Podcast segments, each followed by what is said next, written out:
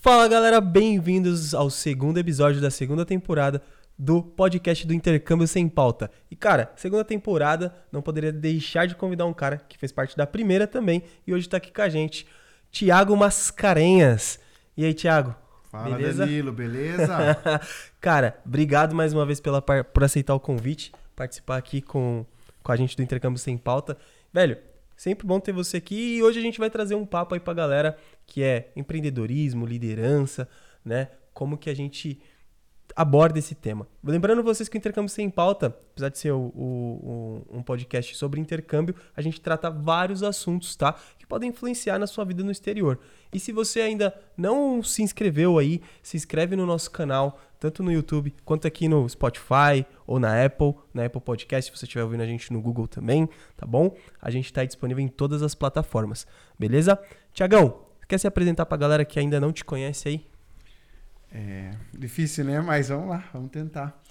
Primeiro agradecer, eu acho que o Danilo aí pela oportunidade, né, de poder compartilhar esse um pouco da minha história e um pouco da minha experiência também aí voltado pro pro campo de liderança, pro campo de empreendedorismo.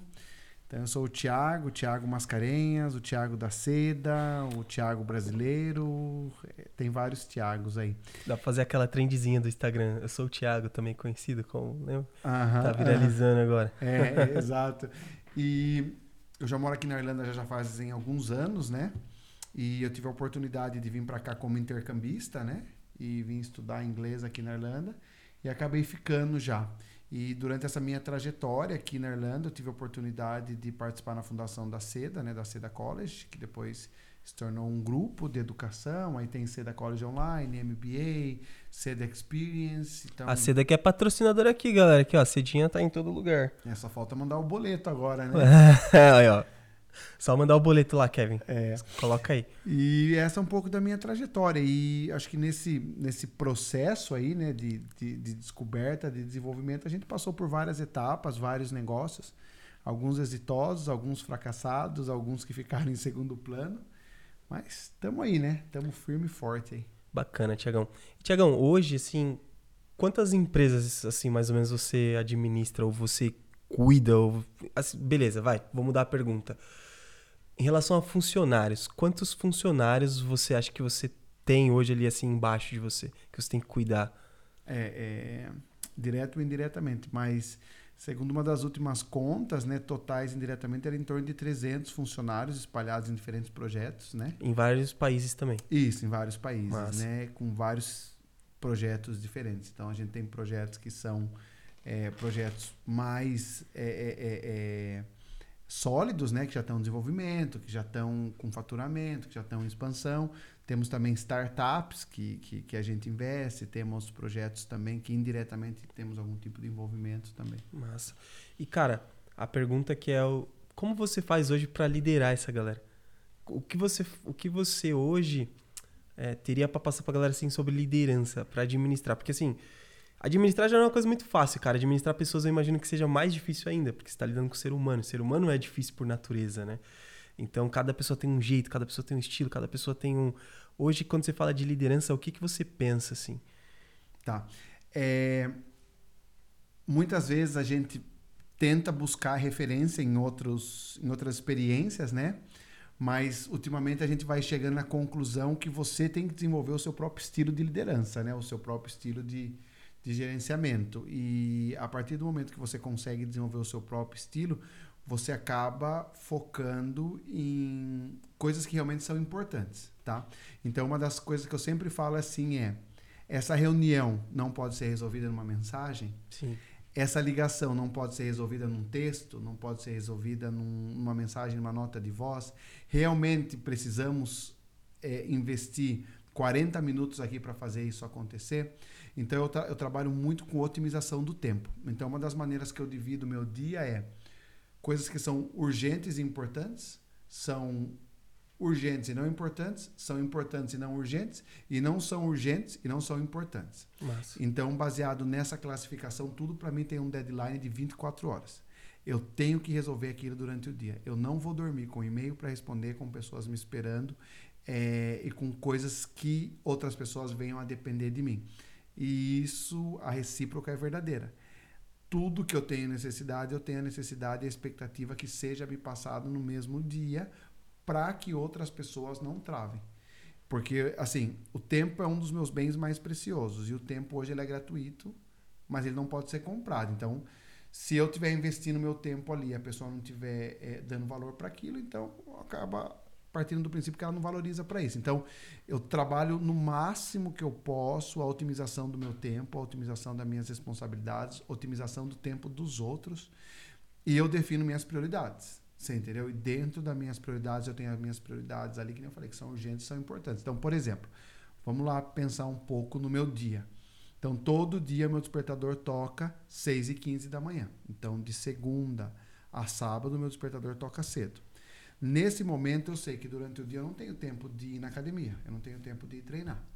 Então, o que, que eu faço? Eu levanto, eu desperto, eu começo aquela luta contra eu mesmo, que eu tenho que levantar, que eu tenho que levantar, que eu tenho que ir, que eu tenho que ir. Aí eu levanto, saio da cama, primeira tarefa que eu organizo no meu dia, eu arrumo minha cama. Tá.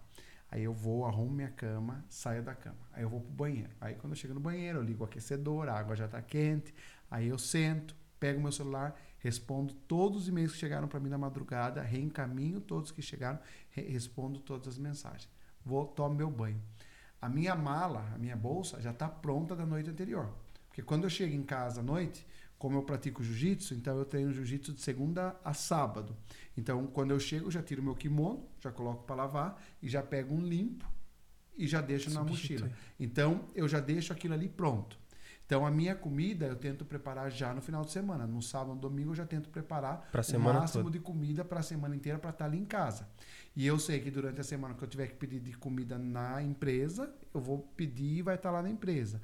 E daí eu já tenho o chá comprado, eu já tenho o leite comprado. Então, eu não vou ficar perdendo tempo. Eu não tenho 10 tipos de calça, 20 tipos de camisa. Eu tenho alguns tipos de calça, alguns tipos de sapato, alguns tipos de camisa. Então, eu sei o que eu vou usar. Então, eu não fico perdendo tempo com decisões paliativas, né? Então, isso já faz uma otimização. Eu já tenho meu, é, minha rotina de treino, já chego, já treino. Se eu consigo levantar cedo, no horário, sair da cama rápido, resolver as coisas, eu me, é, me dou um presente. Então, eu falo assim, agora eu posso ir na jacuzzi, eu posso ir na sauna, na academia. Então, se eu cumprir e bati ali o horário e até as 8 horas eu terminei de treinar, eu me dou esses 20 minutos. Se eu não. Você faz suas tarefas em pequenos hábitos, né? Exato. Você divide em pequenas metas para você fazer, chegar num objetivo diário, vamos dizer assim. Exato. E daí, beleza. Ah, foi bem, posso ir na sala, posso. Não foi? Troca de roupa, toma banho e vem para o trabalho. Aí eu tento chegar cedo aqui no trabalho, junto com todo mundo, um pouco antes, e a hora que eu chego, meus e-mails já estão respondidos minhas mensagens estão respondidas. Eu não tenho pendência praticamente do dia anterior. Aí eu tenho algumas coisas que eu pego e falo assim, tá, o que eu vou fazer aqui agora? E geralmente o que eu faço na parte da manhã é as cobranças. Eu começo a cobrar todo mundo que tem pendência comigo. Pessoal, isso não chegou. Pessoal, por exemplo, o Kevin está aqui com a gente hoje. Hoje de manhã eu já cheguei e já mandei uma mensagem para ele. Kevin, precisamos fazer isso, isso, isso. Kevin, precisamos fazer aquilo. Então, automaticamente, a partir do momento que eu falo, eu tenho a expectativa que eu vou ter a resposta. Então, isso geralmente na parte da manhã. Lá por volta do meio-dia, né, eu tento organizar se eu tenho uma reunião, alguma coisa, se eu tenho que sair, se eu tenho que ir para fora. É, e daí já pede a comida, chegou a comida, a gente já come aqui, ó, a comida já está aqui, a marmita já está aqui, a gente come e já começa a segunda bateria. E geralmente na tarde é onde eu tenho que resolver reunião, banco, coisa mais importante. Então é onde eu começo a olhar os projetos. Aí eu falo assim, esse projeto temos que fazer isso, esse projeto temos que fazer aquilo. Então, que nem você falou, eu divido eles em mini tarefas. Uhum. Você entendeu? Porque eu sei que no final do dia, de segunda e quarta, eu tenho jiu-jitsu das 7 às 8 da noite. De terça e quinta eu tenho jiu-jitsu das 8h15 às 9h15 da noite. E na sexta-feira eu tenho normal, que são das 6 ou no sábado eu tenho a meio-dia e 15. Então eu já sei que é essa rotina. Então o meu dia ele converte porque eu tenho aquela responsabilidade. Para mim é uma tarefa. Então ela tem que ser realizada. Então se eu não realizo, significa que eu não concluí. Por quê? Que acaba sendo duas tarefas muito importantes. Porque se eu for pensar no meu dia, tirando comer, são as duas únicas coisas que eu faço para mim, para minha saúde mental. Uhum. E se eu não estou com a saúde mental bem, todo o meu resto vai mal. E todo o meu resto começa a sentar. e ele começa a me impactar, entendeu? Então, tipo, eu trabalho bastante isso. Então, é, quando surgem as emergências, quando surgem as necessidades, eu praticamente já estou pronto. Eu já falo assim, eu tenho tempo para investir para poder sentar e fazer. E as pessoas, por exemplo, assim, antes da gente sentar aqui a reunião, eu dei uma olhada no meu e-mail, eu mandei todos os e-mails, você viu aqui que eu liguei para advogado, o advogado já me passou uma informação, já mandei outra, já resolvi. Então eu não tenho pendência aqui, a não ser uma reunião que eu vou ter daqui a pouco. Essa reunião vai durar 10, 20 minutos, acabou. Casa, Mas o que acontece é o seguinte: eu determino as minhas prioridades. Então, uma das frases que eu trabalho muito é a procrastinação. As pessoas procrastinam. Ah, isso eu não vou fazer hoje. Ah, aquilo eu não vou fazer hoje. Ah, aquilo eu não vou fazer hoje. Aí começa a acontecer o quê? Você começa a acumular, acumular. E quando você se dá conta, você está correndo atrás do rabo. Não é o rabo que está. Faz sentido, faz sentido. Quando você pega e fala isso, é, cientificamente é comprovado que a gente tem tendência a procrastinar, principalmente aquilo que a gente não gosta de fazer ou que é muito difícil, né? Ah, Tanto eu que sei. A galera sempre fala assim: comece sempre pela atividade mais difícil. Na academia, eu odeio fazer agachamento e odeio fazer levantamento. É o primeiro exercício que eu faço. Cara, é verdade. Porque eu tenho que tirar ele da minha lista de coisas para fazer. No meu caso é o abdominal. Odeio, cara. Odeio, odeio, odeio. Aí comecei a fazer antes de começar o treino. Exato. Porque senão eu não faço. Uhum. Chego no final morto e não faço. Mas assim, bacana, Tiagão. E, galera, para quem não sabe, o Tiagão ele escreveu quantos livros na pandemia? Dez. Dez livros na pandemia. Um deles é o Seja Líder, Não Seja Amigo. É, é, seja líder, be a leader, not a be friend. Be a leader, seja not a friend. É, seja líder, not a friend. É, é. seja amigo, é, seja líder, não amigo. E por que esse, esse, esse nome? Uh, na realidade, isso foi uma coisa que eu sempre cultivei dentro de mim, sabe? É, tive a oportunidade de trabalhar no banco e no banco me criou muito uma, uma, uma situação que eu via que muitas coisas aconteciam para quem tinha amizades com Sim. as lideranças. Uhum. Então, você não era baseado, não era, não existia uma meritocracia, né, que você ganhava ou recebia coisas por mérito próprio. Você recebia benefícios pelas amizades. E isso aquilo era uma coisa que me incomodava muito, né? Porque eu sempre acreditei que tem que ser justo. Sim. E sempre foi uma coisa que eu tentei trabalhar muito. Hoje, um pouco mais diferentemente, né? Eu acho assim, você pode ter amizade no trabalho, mas você tem que separar a amizade do profissional. Porque a partir do momento que não, não, não existe uma separação entre liderança e amizade, é onde o negócio começa a ter problema. Sim. Tá? Porque aí o que acontece é o seguinte: você trabalha junto com a pessoa, você vai embora com a pessoa, você socializa com a pessoa. O tem um, um, um, jogador de basquete, né, o Kobe Bryant, que ele falou uma coisa. Ele falou assim que muitos jogadores nas pré-temporadas ou nas temporadas de férias, eles saíam de férias juntos. E ele focava muito nessas férias em sair com é, é, é, é evitar sair com os companheiros de treino e focar e aproveitar aquele tempo com a família dele, porque era o único tempo que ele tinha com a família dele. Bom. Então, é, é, você, você, você acaba tomando decisões. E você vê que quando existe uma mistura, tá? Quando você tem uma pessoa que trabalha com você, ou trabalha para você, ou você lidera uma pessoa, você contrata uma pessoa para fazer um trabalho. Você não contrata ela para ser seu amigo. Sim. Você não contrata ela para ser seu colega. Você não contrata ela é, simplesmente para estar tá ali, ah, é para me fazer feliz como amizade. E é onde muitas vezes existe essa confusão por parte dos líderes. Então, eu não chamo ele nem de líderes, eu chamo ele de gestores ou gerentes porque eles estão ali só para gerenciar. Eles não estão para liderar. Porque o líder é aquele que lidera, por exemplo, é aquele que trabalha baseado na reflexão. Então, eu nunca vou pedir uma coisa que eu não estou disposto a fazer. Sim. E isso é uma coisa que eu observo muito. Então, esse livro, eu escrevi ele em inglês, a primeira versão dele, e depois eu traduzi ele para o português. Então, ele foi muito focado nisso.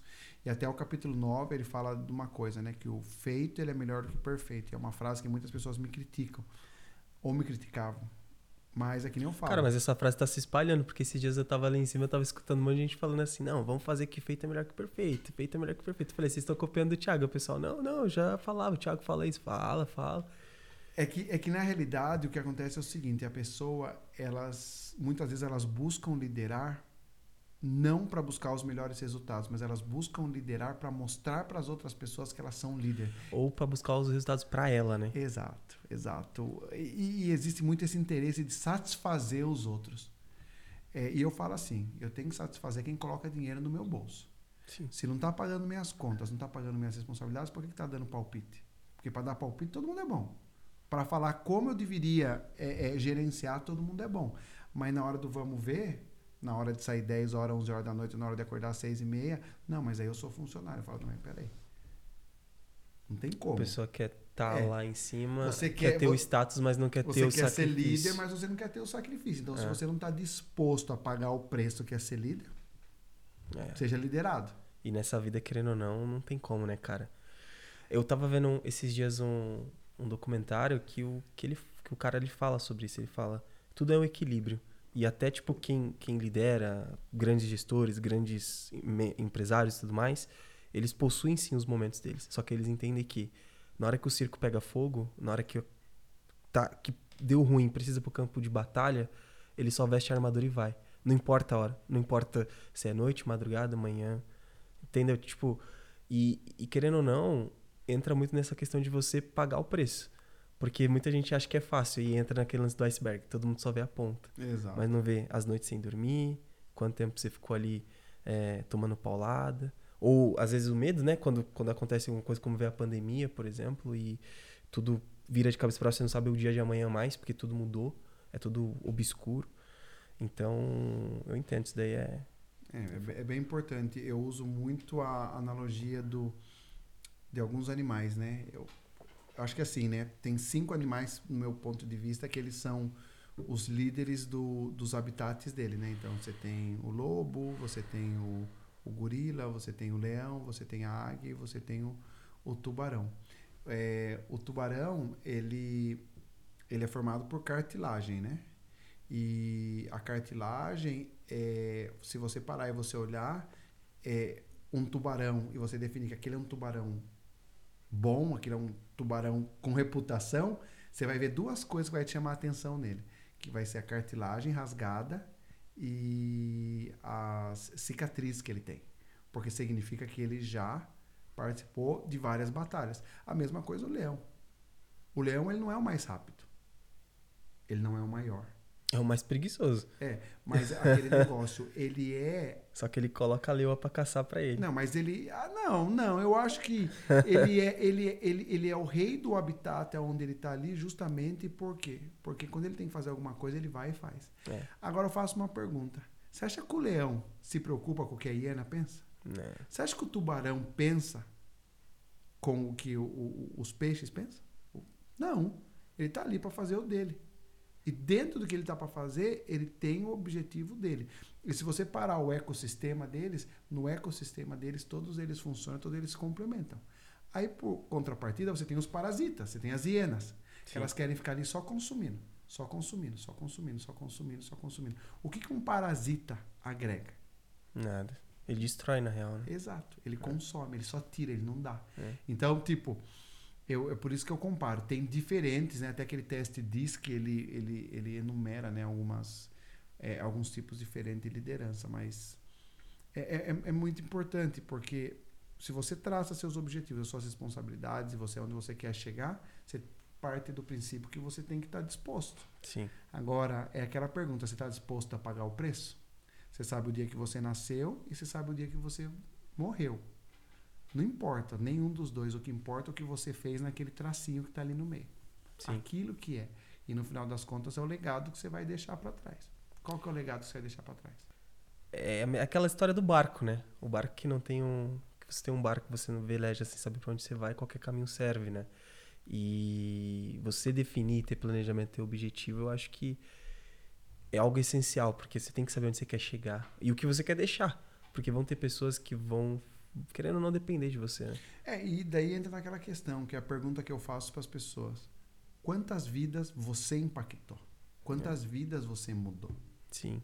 É esse, o que esse você ponto que eu queria. O é que esse- você construiu, é. sabe? É esse ponto que eu queria chegar, Tiagão. Tipo, hoje, o esporte, por exemplo, ele é sua válvula de escape. O jiu-jitsu é sua válvula de escape, né? Foi onde você.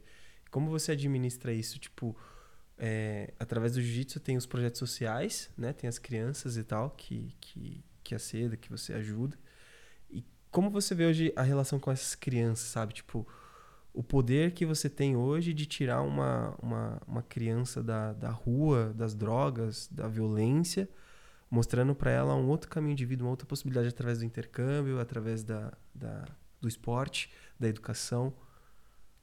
É, é, é um assunto bem delicado, né? Mas É, o jiu-jitsu, assim, tem vários esportes. Você tem dois livros sobre jiu-jitsu também, né? Isso, é. O, o, como o jiu-jitsu ajuda nos negócios e como o jiu-jitsu ajuda no aprendizado das crianças, Uhum. né? É, uma das coisas que eu analiso bastante, né? Que eu, que eu, que eu vejo, que me ajudou muito no- na prática de esportes, né? Principalmente na prática de artes marciais, foi que primeiro eu tinha muita dificuldade de fazer exercício. Então eu tive que buscar alguma coisa que me, que me desse prazer. Mas por não gostar ou porque você não curtia mesmo? Geralmente por ser preguiçoso mesmo, né? É, você não era uma coisa que você não. Não, não era uma coisa. Você pensa que você vai ali na academia, você levanta Mas cansa, né? Chega uma hora que tipo, você fica É, você pega e você fala é assim, cara, o que, que eu tô. repetitivo. É, e daí é o que eu perguntei. Eu falei, o que, que eu tô fazendo pra mim? O que, que eu tô Uhum. construindo? Então o jiu-jitsu foi aonde eu entrei. Só que aquele negócio, eu sempre tive na minha mente que eu, ah, eu não quero ser igual a todo mundo, eu não quero praticar jiu-jitsu pra isso. Então eu comecei a analisar que o jiu-jitsu me trazia muito benefícios. Uhum. É, na liderança, na tomada de decisão, no esperar, no, no, no reagir, no atacar, atacar primeiro, atacar depois, dar chance para submissão. Me ajudou muito na parte de liderança, na parte de negócios, na parte com outras pessoas. Então eu comecei a usar isso muito no meu dia a dia. E aí eu comecei a analisar o, como teve um impacto muito grande na minha vida, eu comecei a analisar o impacto que teve na vida de outras pessoas. E daí eu tive a oportunidade de conhecer projetos, conhecer pessoas que fazem um trabalho, mas é, infelizmente, né, é muito existe muita falta de suporte para esses esporte. esportes. Então, todo mundo fala que ajuda, né? Aí você pergunta, o que, que você fez esse mês? Ah, eu encontrei uma pessoa na rua e eu fiz uma doação. Ah, apareceu um projeto de doação e eu doei na internet. Tá, mas que garantia que você tem que esse dinheiro realmente chegou lá? Uhum. Você foi lá e comprou um kimono, você entregou para criança tal, para criança B, aquela criança pegou aquele kimono e foi lá e ganhou um campeonato? Ah, não sei. Se você parar e analisar que realmente a maioria das doações que você faz na internet, somente 5 ou menos de 5% chega no destino final, Sério isso? é, você não está causando impacto. Porque É, toda isso vez Tá sendo roubado, né? são fundações que recebem dinheiro, que pagam salários, que tem despesa, faz parte do Ah, processo. entendi, entendi, entendi. Você entendeu? Então, tipo, é, é, acaba acontecendo isso. Então, eu sou muito focado é, em buscar alternativas e soluções que realmente impactam a vida das pessoas. Aquilo que você sabe que vai chegar na onde tem que chegar. Exatamente. E focar no que vai acontecer. Se quer mudar a vida de uma pessoa, vai lá e muda a vida dela. Vai lá dar um trabalho para ela, vai lá pagar um curso de inglês para ela e tem a certeza que ela vai ter um certificado, vai lá e dar um kimono para ela, vai lá pagar uma inscrição num campeonato.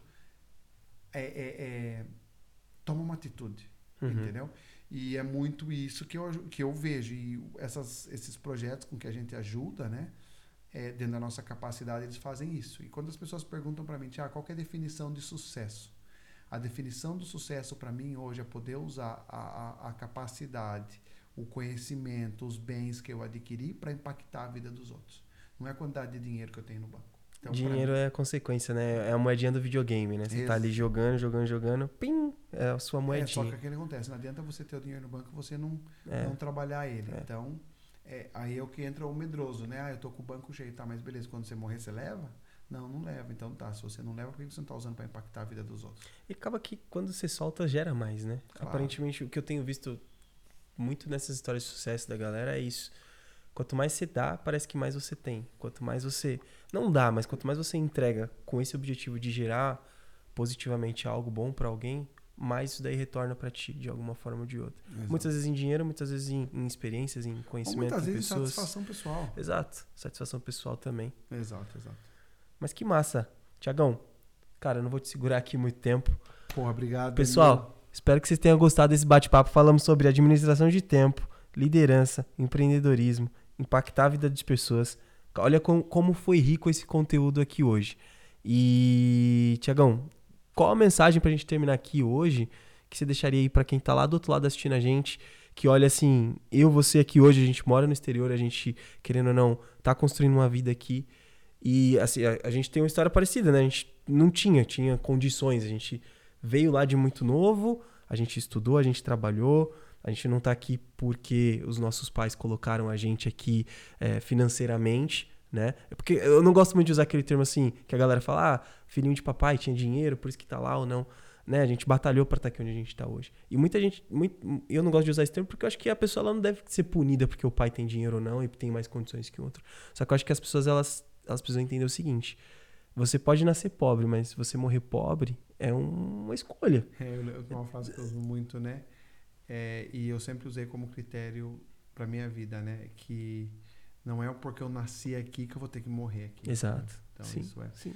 Mas você fala de uma de uma de uma mensagem, né, para deixar pro pessoal que tá. Motivar essa galera aí que tem vontade de fazer intercâmbio, empreender, abrir empresa, tá com medo, tá com É, é, tem o penúltimo livro que eu escrevi, né? Tá saindo um aqui agora, é, que ele fala, né, que ele é o manual da diversidade racial, né, nas, nas empresas, que ele tá, tá pronto. Mas o penúltimo que eu lancei, ele foi muito baseado num conteúdo que eu tinha visto do Simon Sinek, né, que ele fala sobre sonhar. Então ele fala assim, né, sonhe alto, comece pequeno, mas apesar de tudo comece. O grande problema é sonha alto, não começa. Aí você tem um problema. Porque você não tem a constância. Quem ganha a corrida? É o que corre mais rápido no começo, corre mais rápido no fim, ou aquele que tem a constância? Então, a mensagem que eu deixaria para o pessoal é isso: sonhe alto. Comece. Sabe? Uhum. Mas apesar de tudo, tome uma atitude. Porque sonhos são ilusões. A partir do momento que você começa a transformar aquilo em realidade, é onde as pessoas começam a conhecer e as pessoas começam a dar valor e você consegue impactar. Muitas vezes você não pega e fala assim: "Ah, eu tive aquela ideia". Aquela ideia valeu de nada. O que adianta ter a ideia e não executar? Então a pessoa ela passa a vida inteira dela buscando. Por exemplo, eu falo para as pessoas: "Ah, eu quero ser campeão mundial". Você já se inscreveu para o campeonato? Não, não inscrevi. Então como que você vai ser campeão se você não estiver no campeonato?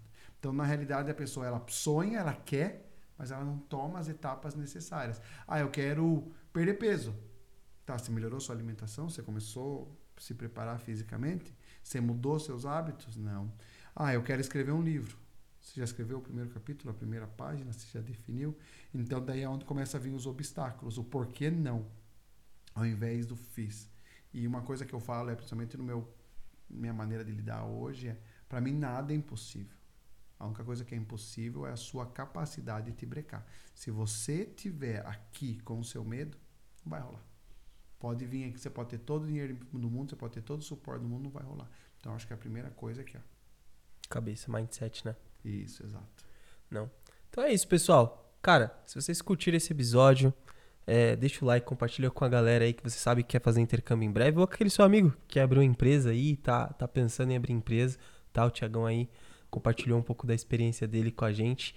E a gente se vê na próxima semana em mais um episódio aqui do Intercâmbio Sem Pauta. Valeu, galera. Um abraço!